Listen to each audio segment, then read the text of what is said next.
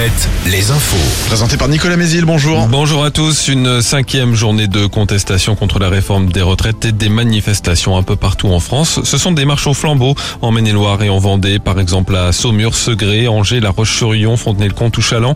Des perturbations essentiellement dans les transports, sur les rails avec notamment la moitié des intercités et des TER en circulation.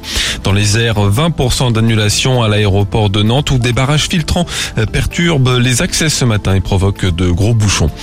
Pierre Palmade est en garde à vue depuis hier après-midi après le grave accident qu'il a provoqué vendredi soir sous l'emprise de la cocaïne.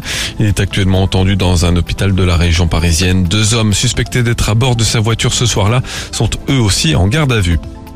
Un jeune homme convoqué devant le tribunal des Sables d'Olonne au mois de mai, il a été euh, interpellé lundi soir sur le parking d'un supermarché. Il prétendait être sourd et muet pour demander à des passants de signer une fausse pétition et surtout pour qu'ils lui donnent de l'argent, soi-disant pour une association.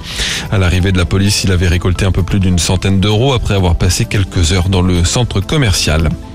Le loup est-il de retour en Vendée? Des analyses sont en cours après la découverte d'une brebis tuée à Cheffoy dans la nuit de dimanche à lundi. Elle portait des traces de morsure au cou. Selon Ouest France, le premier constat de l'Office français de la biodiversité conclut à l'attaque d'un grand chien ou d'un loup, mais la prudence reste de mise. Le dernier loup observé en Vendée a été vu à Avrier en 2020 avant d'être retrouvé mort en Loire-Atlantique en octobre 2021. Le foot, les 16e de finale de la Ligue Europa ce soir. Un adversaire de taille pour Nantes qui affronte la Juventus Turin en Italie. Match à suivre à partir de 21h sur W9. L'équipe de France féminine, elle démarre le tournoi de France par une victoire contre le Danemark 1-0 hier soir à Laval. Prochain match, ce sera samedi à Angers contre l'Uruguay. En basket, les Angevines, elles vont tenter de décrocher un ticket pour le dernier carré de la Coupe de France féminine. Elles affrontent Basketland ce soir à l'extérieur.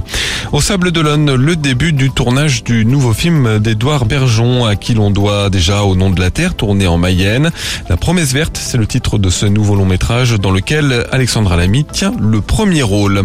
Enfin, le temps de ce jeudi, très nuageux avec le passage actuellement d'une perturbation qui pourrait donner de rares gouttes de pluie, mais pas grand chose hélas. Attention au brouillard également ce matin, parfois dense. Les maxi entre 12 et 14 degrés. Très bonne journée à tous sur Alouette.